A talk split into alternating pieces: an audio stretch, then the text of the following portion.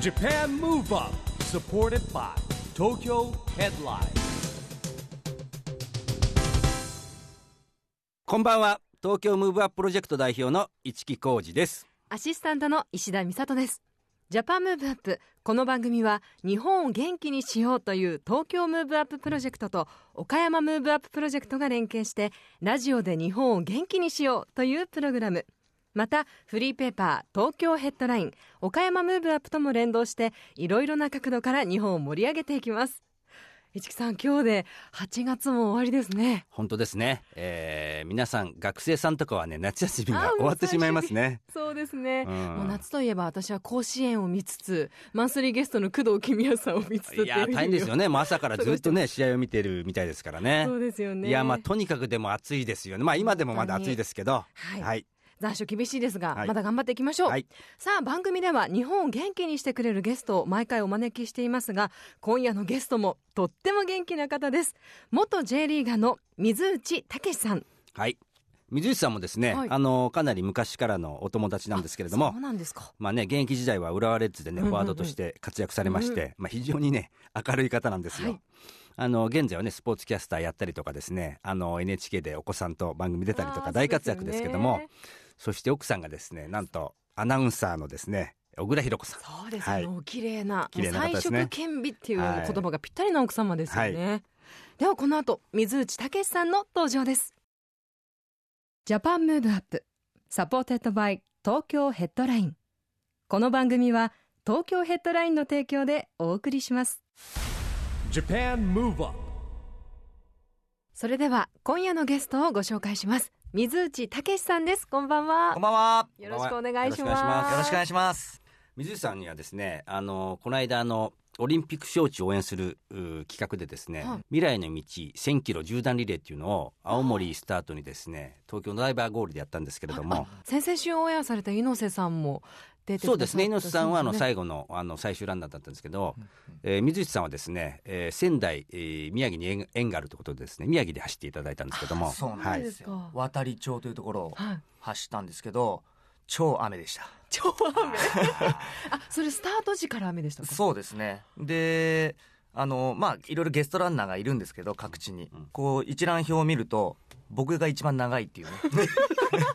何キロ走それでもんですか？5.9キロ。まあでも結構それ雨の中ですもんねで、何人かで走るので、で、基本的に歩道を走るんですけども、とにかくまあ、まだ復興というかね、あの、そういう工事もしてるので、とにかくトラックが、行き来がすごいんですよあーな。るほど国道を走るので。まあ貸し切りじゃないですもんねマラソンみたいに普通の道走ってもらうんで。通行止めするわけではない、しないですそういうわけじゃないのでっていうことをはい。やっぱり歩道を走ったりするので、うんまあ、とにかくそのトラックの行き来がすごくてで渡り町の町長が、えー、1日2000台走るんだっていうのをね、えー。トラックが？はい、あのその前の打ち合わせの時にね3回ぐらい言ってました、とにかくトラックが 面白い。ーまあでもねそのたすきも1000キロ達成しましてですね。そうなんですよー僕もだから最後に、えあの猪瀬さんが、はまあ、たすきを草薙さんからもらい、あそこを見てて、えなんかちょっと同じ赤いやつ、うん。あれが僕がしてたやつなんで、はい。ちょっと感動しましたね。そうですよね。みんなねはい。走った人はそういうんですよ。やっぱりこうつながれてうん。つないでつないで最後ゴールを迎えるんでですね。そうそうそう走ってる最中はどういうことを考えてたんですか？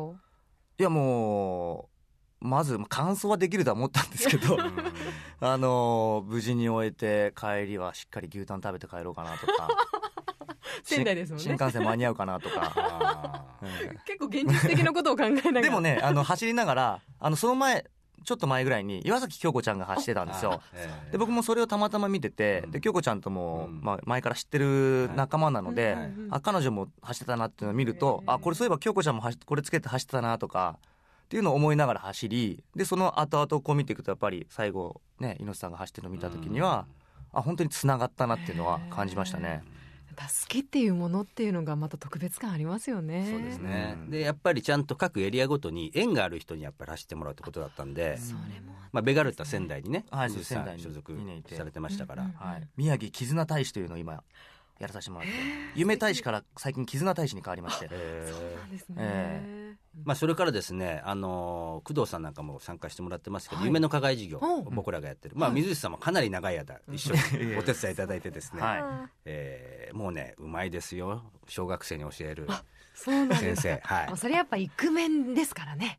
うん。いやいやいやそれとはねまたちょっと違うんですよ。あそうですか。小学生なので、うんうん。あのまあそれなりにやっぱ自分たちでこう判断もできるじゃないですか、うん。こう幼児と違うので、あのまあ僕もその夢の課外事業とかもそうだしあとまあ、えー日本サッカー協会でもうん。夢先生っていうのがあるんですけど、うんまあ、そういうので、まあ、小学生と関わることが多いんですよね、なのであのサッカーをやってる子たちじゃない子たちとこう触れ合うわけですね夢の課外事業って、うんうんうん。なので女の子もいるしスポーツが苦手な子もいるんですけどそういう子たちも楽しめるようなことっていうのを、まあ、やるんですよね。すごいですよ。全員参加でゲーム性にもなっててね、うんうんうん。面白いですよだから授業。ゲーム性？のどんなゲームやるんですか？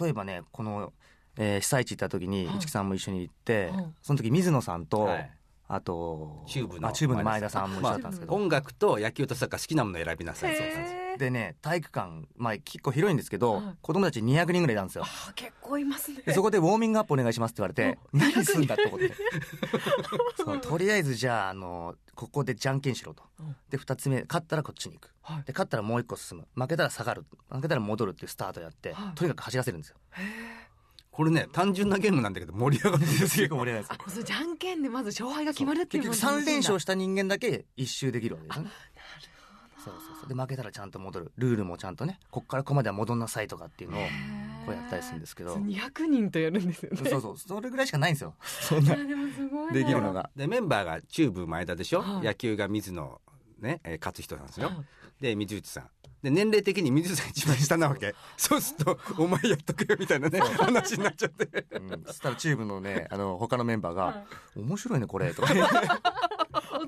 でも楽しめる。そうそうそうそう。なるほどねなんて言ってもらったりとか。だ。でまあ水内さんはですね現役時代フォワードとしてね活躍しておりましたけども、なんかそんな時のエピソードとかあります？なんか。いやーもう引退したの僕16年前なんですよね16年経ちますか？はい。だからもう忘れちゃいました。いやいやまあでもあの J リーグ開幕した時にん。93年、ん。えーまあ本当に一番盛り上がった時で、うん。まあ、僕その時に二十歳。で21歳。になる年だったんで、うん。あのまあ、全然試合も出てなかったんですけど、うん。高校卒業して3年目だったんですけど、まあテレビの向こうなんですよね。まだ J リーグ開幕しても。えーでマリノスとベルディが開幕戦をやった時もうん。テレビで見ててで自分たちのチームの開幕戦もテレビで見てたんですよ、アウェーだったんで。そうなんだ。でなんかあすごい盛り上がってるなと思いながら、まあ、先輩が怪我して、うん。外国人が怪我して、うん。だんだんこう人がいなくなってったら、うん。自分に出番が回ってきて、で点取ってポンポンポンとその年の93年はチームで一番点取ったんですよ。えーすごいですね。でまあチームはまあ弱か弱かったんですけど、そういうのもあって、まあ、自分に自信がついてあ選手としてやっていける、うん。で僕サラリーマンだったんで、うん。そうなんですか？そうなんです。開幕した時は僕三菱自動車のサラリーマンだったんでそうだったんですか？そうなんです。最後のサラリーマン選手なんですよ。で僕の次の年からはあのプロなんですよ。高卒でも。そうなんだ。94 92年とかから入ってくるやつはで僕それで試合に出れたんでプロ契約してもらったんです。あもともとじゃあ何部にいらっしゃったんですか？人事部です、人事部に？はい、えー。採用グループというところに。えー。そうだ。面接とかも僕が普通に面接官でこう座ったりすそうだったんですか、えはあそうなんだ。それは僕も初めて聞きました。あ本当ですか？長い付き合いですけど。一応3年やったんですよ、三菱自動車の本社に勤めて。でまあ J リーグ始まった時は練習がほとんどだったんであんまり行かなかったですけど、まあでもデビューして会社に行くと午前中しかいないのに、えーもう色紙しかないなかったです。サインをサインで。僕がこうデビューしてテレビに出るようになってえ試合に出るようになったら。どうですか履歴書を見るのとサインを書くっていう作業は。いやもうね履歴書も楽しかったですよ。あとコピー取って。ー。あ ええ。まあでもあの本当にサッカーそこからね専念するようになって、まあ、夢だったんでプロになることが。小学校の卒業アルバムに書いたのが卒業文集か。書いたのはサッカー選手のプロなんです。あそうですよだから夢の課外事業でもねそれを実現した人っていうことで話してもらうわけです日本になかかったですからねプロサッカーなんて、そうですよね、うん。でもやっぱりチャンスが巡ってきた時に自分でこう掴むっていうのは日頃のまあ姿勢だったりとかって重要だと思うんですけど、まあ、今思えばそうですね。やっぱり試合に出たいからうん。上手くなりたいから練習してきましたから、まあ、それが結果として出たっていうだけで同じように練習してても結果出なくてそのまま引退っていうかねクビになったやつもいるし、まあ、そういう世界なので、なるほどね、まあ、そんな中ですね、はい。えーサッカー日本代表が、はい。まあ、来年のワールドカップ出場を決めましたけども。出、ましたね。はい、どうですかね、水内さんから見て、最近の。最近は良くないですね。まあ、良くないというかあの勝ててないのは現実ですけど、うん。あのーまあでもやっぱり選ばれてる選手たちほとんどがこう海外でプレーしてる選手じゃないですか、うんまあ、そこはちょっと監督もこだわりすぎてる感はあるんですけど、えだけど、あのーまあ、今までやってきたものを貫き通すしかないし、ーうん。例えば6月にコンフェデレーションズカップっていうのがあって、はい。日本は3連敗しましたよね、でこのままじゃ多分来年も勝てないっていうふうなことを考えたら、あそこでサッカー協会のせん人たちはザッケローニ監督をクビにしてもいいと思うんですよ。うんだけどそれをやらないのが日本のいいとこでもあるし、うん。まあ悪いとこなのかもしれないですけど、うん。だけどまあそれはねザッケローニ監督と共にえー来年までやってうん。でそこで結果が出なければもちろんえー監督が変わるだろうし、うん。それを選んだ人たちも自分たちで辞めるだろうし、うん。まあ、そういう世界なので、うん。ただまあ本当に一人一人の結局サッカーってチームプレーなんですけど、やっぱり11人の一人一人の個人の力も大きいので,、うん。でそれがやっぱ海外でもレギュラーで出てるやつらが多くなってきたっていうのは、まあ、今までとちょっと違う。なるほどね。と思うんですよね。うん。キーマンは誰ですかね？キーマンですか、えまあやっぱり本田とか香川っていうのえは、うん。まあ、彼らは一つ大きなキーマンですよね。うん。うん。ああいう日本でのスター選手たちがああいう大会でうん。結果を出すっていうのは、うん。やっぱり前もそうですけど、まあ、中田英寿もそうですよね、やっぱりオリワールドカップでもちゃんと活躍するっていう選手がうん。出てこないとう、んまあ、厳しいですし、あとは点を取らなきゃサッカーって勝てないので、うん。点を取るポジションを誰がやるのか、うん。で今あの、柿谷っていうね、うん。セレッソの選手いますけど、うん。まあ、彼なんかはまたちょっと今までと違うタイプなので、うん。まあ、彼のちょっと天才派なところがあるんですけど、まあ、そういうところの伸びに、この1年もないんですけど、はい。注目するしかないですよね。うん。あとは誰かをブラジル人選手を帰化させるかっていう。ね。究極の手を使うかな。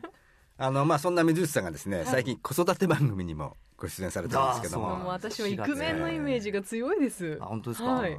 い、やいやもうなんでイクメンかっていうね、えー、とやることないんですよ。そんなことないじゃないですか。日々お忙しそうです。よで基本暇なのででうち共働きなのでそうまあ、あのうちの奥さんがやっぱ仕事行ってる時っていうのは、まあ、子供をその送り迎えっていうのもそうですし、うん。まあ、僕らの仕事ってそのサラリーマンの方と違うので、うん。朝出てって夜まで帰ってこないっていう感じじゃないので、まあ、ある程度こあう都合もつきやすいっていうのもあって、うん。うん。うんそれだからってわけじゃないと思うんですけど、まあ、たまたま4月から、あのー NHK の方でやらさせていただいて、うん。まあ本当面白いです。ああのいろんな先生たちにも話も聞けますし、はい。自分たちの子供がまさにそのうちも5歳と1歳なのでうん当てはまっていくので、まあ、そうやってやりながら勉強させてもらってるっていうのは、ー。あの非常に楽しくやらさせてもらって。ね。でもねその聞いてなんかそうだなって思うんだけどそれを子供たちになんかこう活かせらんないかなと思ってやろうとするんですけどなかなかうまくいかないですね。やっぱ実際にまた。そうそう、まあ、怒る必要ないって言われるんですよ。子供たちに、ええ。あそうなんですか？うん、子供はやっぱ言えばわかるからって言われるんだけどでも言ってもわかんないんですよね。で怒りたくなっちゃいますよね。怒りたくなるんですよ。ああなるほどで、ね。怒ったらその長く怒っちゃいけないとかええバッと怒ってもその後抱きしめてあげてくださいとか言われるんだけどああそうだなと思ってもあまだ抱きしめちゃいけないなとか。ちょっと照れくさい感じもありますしね。いろんなことを考えながらやってます、うん教育方針なんていうものはあるんですか？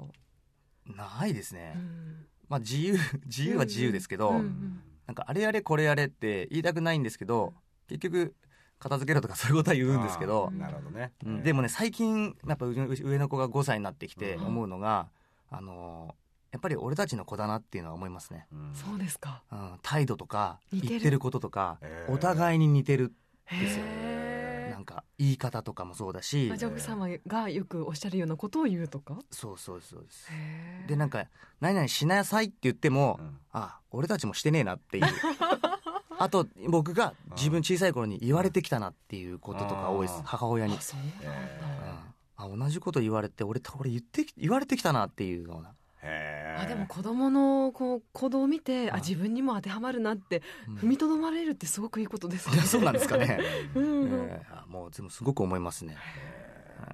あの水内さんこのですね、はい。ジャパンムーブアップっていう番組はラジオで日本を元気にしようということでですね皆さんにあのお話しいただいてるんですけども、はいまあ、水内さんが考えるですね日はい。本を元気にする源って何ですかね、なんですかね、まあ、日本って基本、僕、元気な国だとずっと思ってるんですけど、うんはい。まあ、そういう中で今、オリンピックうん。招致っていうのを2020年はい。に向けてやってますけど、やっぱりそういう大きなイベントが来ると、まあ、盛り上がりますよね、うん。でワールドカップ、サッカーのワールドカップもそうですけど、うん。あのーまあ、若者が渋谷でスクランブル交差点で、はいまあ、あれはいいとは思わないですけど、うん。まあ、ああいうのことをやりたいんですよね、うん。多分。だけどどこでやったらいいかわからないとかってなると、なんかそれがこう習慣づいてしまってる部分があるのかもしれないんですけど、うん。まあ単純にやっぱりその日本人が日本の選手たちを応援するっていう場っていうのはなかなかこう4年に1回とか、うん。まあ、2年に1回とかってなるとやっぱりその身近でねオリンピックが東京で行われたらこれはでもやっぱり見に行きたいし、見たいですよねうん本当にね。僕別にサッカー見なくていいですもん。え？他の競技見たいですやっぱり。あそうですうか、ん、サッカーはテレビでいいでしょ。うよ。やっぱなんか例えば水泳会場とかああの全然違う例えば本当水球とか。あ そういうなんかみまず見ないようなえー。まず見ない人は怒られちゃうけど、まあ、なかなそういうの。か親しみのないものだったりとか。そういうところに普通にお客さんとして行ってみたいなと思いますね。そうですね、はいやっぱり生のこうスポーツの試合っていうのは、もう迫力とかこう熱気っていうのが違いますよね。違います。それでまあ世界のやっぱりナンバーワンが来るのそうでだ。あの日本のやっぱリーグとはまたちょっと違うと思うんですよね。うんうんうん。でそこからやっぱそれを見て子どもたちがまたいろんなスポーツを始めていくっていうことにもつながると思うので、はい。まあねそういう意味ではオリンピックが日本に東京に来るっていうのが一番元気になると思いますけどね。そうですよね。来週ですよ内木さん。あーそうですよ。あれ決まるとあの開催地は全種目出れるんですよね。あはいはいはい。だから結構ほらいろいろハハードルあるじゃないですかあうんの出る出場するのに。開催国っていうのうん。はそこがなんか出れるらしいんですそうよなんだ。だからもう今から決まった7年後ですけどね。そしたらいろんなこう子供たちも参加の幅もね広がるし。僕だから今結構小学校行くと、まあ10歳11歳じゃないですか、うで7年後だとうん、まあ18歳とかなんで、変な話サッカーって23歳以下のスポーツなんで、うん。飛び級で入れる選手もいるしうん。例えば岩崎恭子ちゃんは14歳で金メダル取ってるわけですからそうですよね。女の子のスポーツだったら多分高校生ぐらいでメダル取る子なんていくらでもいると思うんで、うん。もうそこはもう夢見てやってほしいですよね。君たちの世代なんだよって特に今の中学生なんかはね、うん。なおさら。もうきっと決まったら余計にこう気持ちが高まるって子は多いですよね。多いでしょうね。多分これは日本のそのまあオリンピックのねオリンピックっていうか JOC なのかな？分かんないけども多分国として動くと思いますよね。メダルを取らすためのプロジェクトっていうのを組むと思うまあし、強化しますよそうでねすね。で東京にもし呼べたらねやっぱそれは開催国だからねもっと力入れますから。ですよね。ますます期待したいです期待ねし。たいですね。ちょっとでも僕にねおこぼれがくれるといいんですけどね仕事として、スポーツキャスターとして。えー何でもいいです。必ずですよ。何でもいいです、えー。サッカーだってほらあのかもし開催できたらあの仙台と札幌かな？うん。あの東京でやるんですけどサッカーは予選とか準決勝は地方でやっていくことになって結構サッカーってどこの国もそうなんですけど、はい。そこだけにスタジアムがなかったりするんで、そうなんですでメイン会場って使えないじゃないですか、うんうんうん。だから結構地方でやるんです、へえあじゃあそれも含めて東北も活性化っていうのは、まあだからそこは仙台はサッカーはやります。よ、そうか楽しみですね。で仙台走りましたんで水内さん、そうそうあとあのこの前猪瀬さんも言ってましたけど、この一応1000キロリレーがね、うん。聖火リレーの、まあプレー聖火リレーみたいな感じだって言ってたじゃないですか、うん。ぜひ同じ走った人を使ってほしいですね。あそれはそうだよね、うん。確かに。いそう。同じとこ全然もう僕走りますし、雨降らないといいですね。あーもう。やでも確かにあれそうなの決まったら聖火リレーにしようぜっていう、うん。あの想定のコースなんですよ。そうだったんですね。そしたら東北のね復興をみんなに見てもらえるっていうことなんで、そうか。まあ、確かに水内さんおっしゃるよね走った人にはそれ主張する権利ありますよね。きっとその頃には2000台トラックが通るってことはなくなってるかもしれませんよね。うん。ぜひ本当にね走りたいです。何歳ですかね？2020年、20何年後？7年後？7年後、7年後。48うん、走れますね。全然ね。走れますよ全然。完走できますよね。後ろ向きで走りますよ。言いましたね。公約。でも本当それはねちょっとした夢ですね、ええ。お願いします市はい、さん。わかりました。えー最後にですね、はい。この番組あの岡山でも放送されてまして、はい。えー岡山のリスナーにですね水内さんがなんか元気になるメッセージとかエピソードとかあったら、そうですね、まあ、岡山というと、まあ、僕修学旅行でも岡山行ったんですけど、うん。ただそれは岡山駅で降りて、えー、と四国に行っただけなんですよ 岡山は。だけど今岡山にはあのサッカーチームファジアーノっていうチームもあって、うん。でそこの監督が影山さんっていう方ででコーチは真中さん。でゴールキーパーコーチは高橋さんっつって、うん。僕がまあレッツとか仙台で一緒にやった仲間なんですねあ、そうなんですか。はい、今でも本当年賀状とかもそうですしフェイスブックなんかでもつながってるよね、であとね僕の高校の後輩がね関戸君っていう選手なんですけど、うん。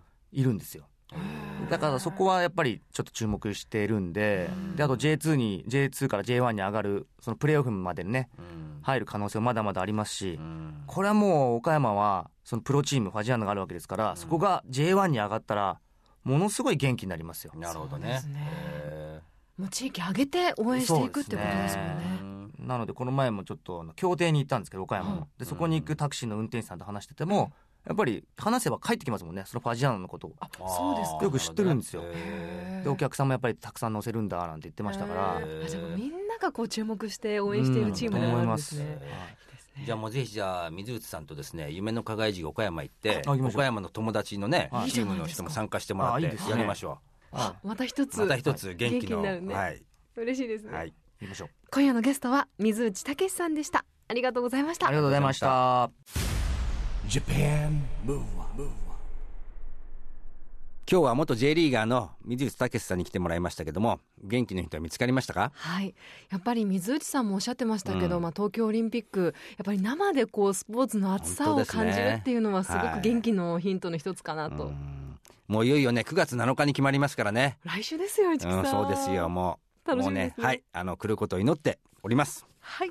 さあここで東京ヘッドラインからのお知らせです6月10日より新たにスタートしたインターネット番組東京ヘッドライン第2会議室が人気急上昇です。MC を務めるのはハイパーメディアフリーターの黒田祐樹さん赤ペン滝川先生。東京ヘッドラインの気になる記事を喋り尽くします。紙面を読んだ後に東京ヘッドライン第2会議室を見ると面白さ倍増です。詳しくは東京ヘッドラインウェブサイトをチェックしてくださいね。はい、えー今年のですね4月にスタートしてきたこのジャパンムーブアップなんですけれども、えー番組はですねまだまだ続くんですけども残念なことに美里さんがですね今日で番組卒業することになりました。そうなんです。市木さんありがとうございました。いやいやもう本当にね、えー素晴らしいフォローで助かりましたもう。はい。でも本当に市木さんが連れてきてくださるゲストの方はもう著名な方ばかりで、うん。皆さん日本を元気にする活動っていうのが最初はもう大きいことに感じていたんですけど、うんはい。番組が進むにつれてあ大きいことをするかしないかじゃなくて、うん。自分の意識がどう日本を元気にしたいかって思ってるかっていうのが重要なんだなって気づきました。そうですよね、まあ岡山のね、えー、J ソウルのお収録もありましたし、はい、公開録音ねしましたね。この間は東京都知事のですね、えー応接室まで行っちゃいましたからね都庁登りましたからね、はいはいもう本当にいろんな元気のヒントが散りばめられている番組だと思うので、今お聞きの皆さんも引き続き番組聞いてみてください、はい、ありがとうございます。元気のヒントはまだまだあります。はいジャパンムーブアップ、お相手は一木広治と石田美里でした美里さん、本当にお疲れ様でした。ありがとうございました。それではまた来週。来週も聞いてね。 Japan Move Up supported by Tokyo Headline この番組は東京ヘッドラインの提供でお送りしました。